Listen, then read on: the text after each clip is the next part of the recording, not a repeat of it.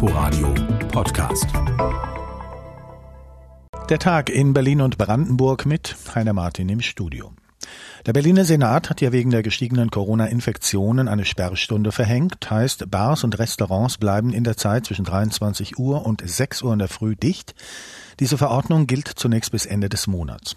Nun war diese Branche in den zurückliegenden Monaten ja ohnehin mit am härtesten betroffen von den Einschränkungen.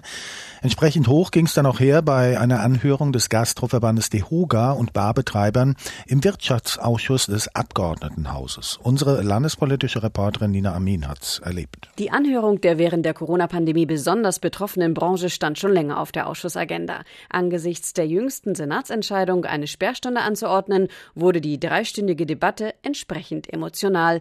Thomas Lengfelder vom Hotel- und Gaststättenverband DEHOGA war per Video zugeschaltet. Es herrscht wirklich eine ganz große Wut in den Betrieben äh, gegenüber den Betrieben, die anscheinend keinerlei Vorschriften einhalten, gegenüber den Leuten, die illegale Partys machen, Dennoch stehe die Frage im Raum, warum jetzt alle bestraft würden. Schließlich seien Verstöße gegen die Corona-Auflagen zuvor kaum kontrolliert und sanktioniert worden. Außerdem sei fraglich, ob eine Sperrstunde zielführend sei. Treffen könnten schlicht in den privaten Wohnraum verlagert werden. Noch deutlicher wurde Roberto Manteuffel von der Initiative Bars of Berlin. Ich kann Ihnen sagen, wir, und damit meine ich die Mehrheit der Gastronomen, die seit Monaten jede Entscheidung, jeden Handgriff in den Infektionsschutzverordnungen verantwortungsvoll mitgetragen haben, dass wir uns schlichtweg und einfach verraten und entschuldigen Sie bitte verarscht fühlen. Nicht nur für Bars scheint die Sperrstunde existenzgefährdend. Die Hotelbranche habe zwischen März und September Umsatzverluste pro Hotelzimmer von mehr als 70 Prozent im Vergleich zum Vorjahr zu beklagen, heißt es vom Gastroverband DEHOGA. Auch der Hotelbesitzer Michael Zeden, der sich als Vertreter der großen Tagungs- und Kongresshotels sieht, schilderte die schwierige Situation. Große Hotels hätten weiterhin hohe Fixkosten, auch wenn Kongresse und Großveranstaltungen nicht stattfinden. Alles bricht momentan zusammen, aber es ist eine Phase, die wir alle überstehen müssen. Bloß die Hotels allein in der Größenordnung schaffen es nicht, meine Damen und Herren. Die Branche fordert finanzielle Unterstützung vom Senat, vor allem schnelle Hilfe. Wirtschaftsstaatssekretär Christian Rickert sagte, es gebe seit März ein breites Programm an Zuschüssen und Krediten. Diese Maßnahmen würden fortlaufend angepasst werden. Es gibt auch weitere Hilfe. Und wir nehmen auch die Impulse aus dieser Runde an, um dort in die, in die Ausgestaltung zu gehen. Allerdings sagte Rickertz mit Blick auf die jüngste Entscheidung des Senats, für neue Hilfsprogramme brauche man ein paar Tage Zeit. Zeit, so der Eindruck nach der Anhörung der Barbetreiber und Gastwirte, die viele in der Branche nicht mehr haben. Vor dem Berliner Kammergericht hat ein Prozess begonnen, dessen Vorgeschichte bereits für viele Schlagzeilen gesorgt hat. Angeklagt ist ein Russe, der im August des vergangenen Jahres im Tiergarten einen Georgier mit tschetschenischen Wurzeln erschossen haben soll. Die Verhandlung findet unter großen Sicherheitsvorkehrungen statt, gibt es doch den Verdacht, der Angeklagte habe im Auftrag der russischen Regierung gehandelt. RBB-Gerichtsreporter Ulf Morling hat den Prozessauftakt verfolgt. Mitten am Tag und mitten in einer Parkanlage soll der 55-jährige Angeklagte mit dem Fahrrad an das Opfer herangefahren sein und dreimal die Pistole mit Schalldämpfer abgedrückt haben. Der 40-jährige gebürtige Tschetschene starb noch am Tatort. Der Angeklagte wurde in der Nähe festgenommen. Erst nach monatelangen Ermittlungen stellte sich für die Ermittler heraus, dass es sich hier wohl nicht um ein gewöhnliches Verbrechen handelte, sondern um einen Mord in staatlichem Auftrag. Gerichtssprecherin Lisa Jani. Und zwar geht die Generalbundesanwaltschaft davon aus, dass der Getötete im Zweiten Tschetschenienkrieg 2000 bis 2004 als Anführer einer tschetschenischen Miliz agiert hat und eben aktiv die russische Regierung bekämpft hat. Später soll der Geschädigte auch nach Erkenntnissen des russischen Inlandsgeheimdienstes bei der Ausbildung von Terroristen, die sich gegen den russischen Staat gewendet haben, beteiligt gewesen sein. Deshalb sollen staatliche Stellen der Russischen Föderation den Mordauftrag für Berlin erteilt haben, wo das Opfer Tornike K. als Asylbewerber lebte. Schon 2012 hatte der russische Inlandsgeheimdienst dem Bundeskriminalamt mitgeteilt, dass K. ein Terrorist sei, hat ihn Russland aber im kleinen Tiergarten in Berlin deshalb hinrichten lassen durch den Angeklagten Vadim K. lässt zum Prozessauftakt seine Verteidiger bestreiten, überhaupt so zu heißen. Sein Name sei es, er sei am 20. August 1970 in Irkutsk geboren und er sei Russe. Doch das glaubt die Bundesanwaltschaft nicht, auch nicht, dass der Angeklagte als Tourist über Paris und Warschau nach Berlin gekommen sei, noch dazu mit einem mutmaßlich falschen Pass. Der Besuch touristischer Ziele diente der Tarnung für den Mordauftrag durch staatliche Stellen in Russland, so die Bundesanwaltschaft auf den 67 Seiten der Anklageschrift, die zur vertraulichen Verschlusssache erklärt wurde. Immerhin geht es um einen Mord, den der Staat Russland befohlen haben soll. Einen Banditen und Lumpen nannte Russlands Präsident Wladimir Putin das mutmaßliche Mordopfer im letzten Dezember bei einer Pressekonferenz mit der Bundeskanzlerin in Paris. Der Prozess wird auch wegen möglicher Verwicklung Russlands wie auch bei Alexei Nawalny international beobachtet. 25 Prozesstage sind geplant, so die Gerichtssprecherin. Das war der Bericht von Ulf Morling. Seit dem Lockdown der Schulen im Frühjahr wurde ja diskutiert, wie kann das trotz Homeschooling nicht vermittelte Wissen irgendwie vermittelt oder nachgeholt werden und wie groß sind Lücken so entstanden wirklich. Am Beispiel Brandenburg, um dies herauszufinden, hat Bildungsministerin Britta Ernst gleich zu Beginn des Schuljahres sogenannte Lernstandserhebungen an allen Schulen angeordnet. Es gibt Ergebnisse, RBB-Reporterin Amelie Ernst kennt sie.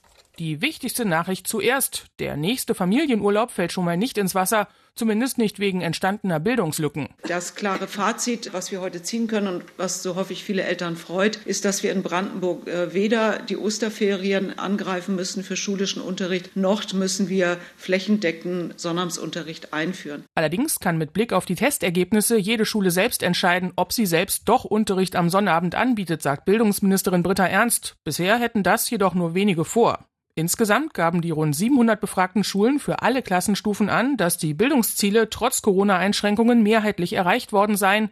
Die einzige größere Lücke klafft im Bereich Mathematik. Hier äußerten rund 14 Prozent der Schulen, dass ihre Schülerinnen und Schüler Unterstützung bräuchten, vor allem in den Jahrgangsstufen 9 und 10. Die Schulen haben einfach Möglichkeiten, Stunden flexibel einzusetzen. Und es werden jetzt eine ganze Reihe von Schulen, die den Schwerpunkt auf Deutsch und Mathematik, wo der Unterstützungsbedarf deutlich ist, dahingehend variieren, dass man sich eben auf diese Fächer auch äh, konzentriert. Noch mehr Unterricht in den Kernfächern, dafür beispielsweise weniger Sport und Musik.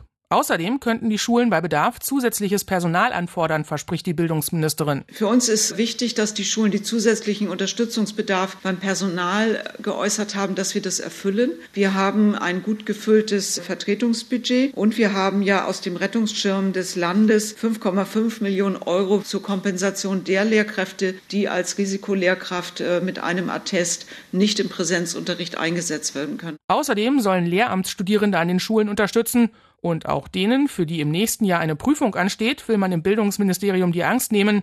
Bei den Abiturprüfungen könnten die Schulen aus jeweils einer Aufgabe pro Fach mehr auswählen. Und auch bei der 10. Klasse Prüfung gäbe es mehr Spielräume, sagt Birgit Nix, die zuständige Referatsleiterin. Oberstes Ziel im Brandenburger Bildungsministerium bleibt es allerdings, einen erneuten Lockdown zu vermeiden. Denn der Unterricht im Klassenraum sei nur schwer zu ersetzen. Auch das habe Corona gezeigt. Bildung bleibt das Thema. Berlin gibt ja viel Geld aus für seine Schülerinnen und Schüler. Im bundesweiten Ranking immerhin auf Rang 2.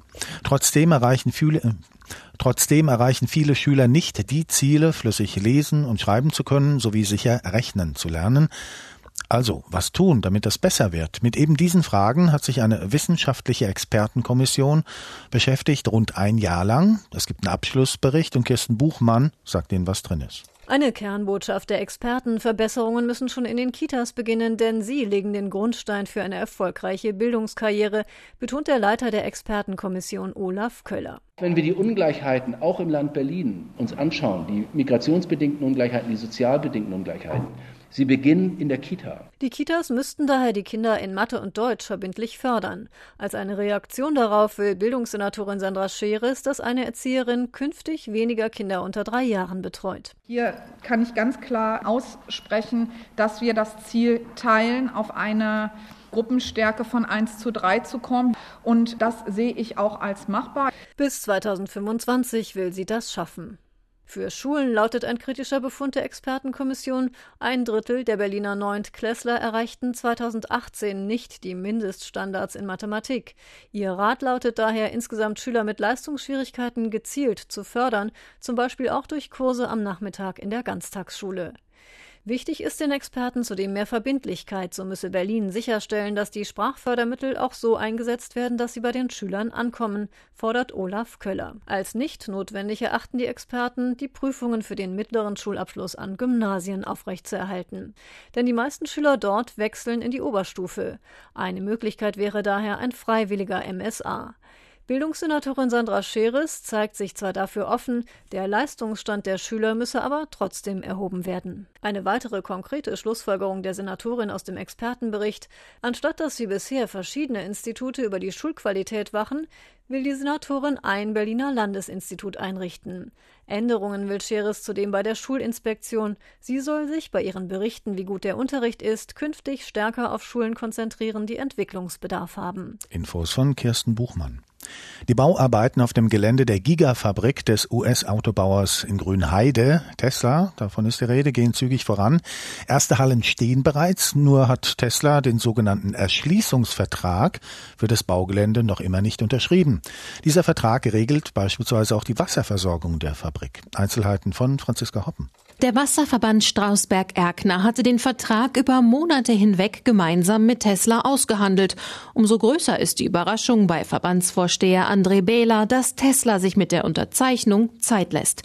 Bereits vor mehr als zwei Wochen hatten die Verbandsmitglieder des WSE dem Vertrag zugestimmt. Laut Behler habe der WSE erwartet, dass Tesla sofort danach unterzeichne. Eine Erklärung für die Verspätung habe er nicht erhalten. Für eine Stellungnahme für den RBB war der Autobauer zunächst nicht zu erreichen. Dabei könnte der Zeitplan der Fabrik bei einer weiteren Verzögerung ins Wanken geraten. Sowohl das Genehmigungsverfahren als auch die Änderung des Bebauungsplanes des Tesla-Geländes hängen von einem unterzeichneten Erschließungsvertrag ab. Der WSE hat seine Planung der neuen Leitungen bis zur Unterzeichnung eingestellt eingestellt. Es sei zu risikoreich, die Planer vorab zu bezahlen. Das Gelände vollständig ans Wassernetz anzuschließen würde ab Unterzeichnung noch einmal rund zwei Monate dauern. Ebenfalls in Verzug ist Tesla bei der Zahlung des Bauwassers, das der WSE bisher bereitgestellt hat. Die Mahnfrist läuft am 15. Oktober ab. Hat Tesla die Kosten bis dahin immer noch nicht beglichen, würde der WSE die Bauwasserversorgung einstellen. Der Bericht war das von Franziska Hoppen und soweit auch der Tag in Berlin und Brandenburg mit Heiner Martin im Studio. Das Ganze kann man nachhören auf inforadio.de. Inforadio Podcast.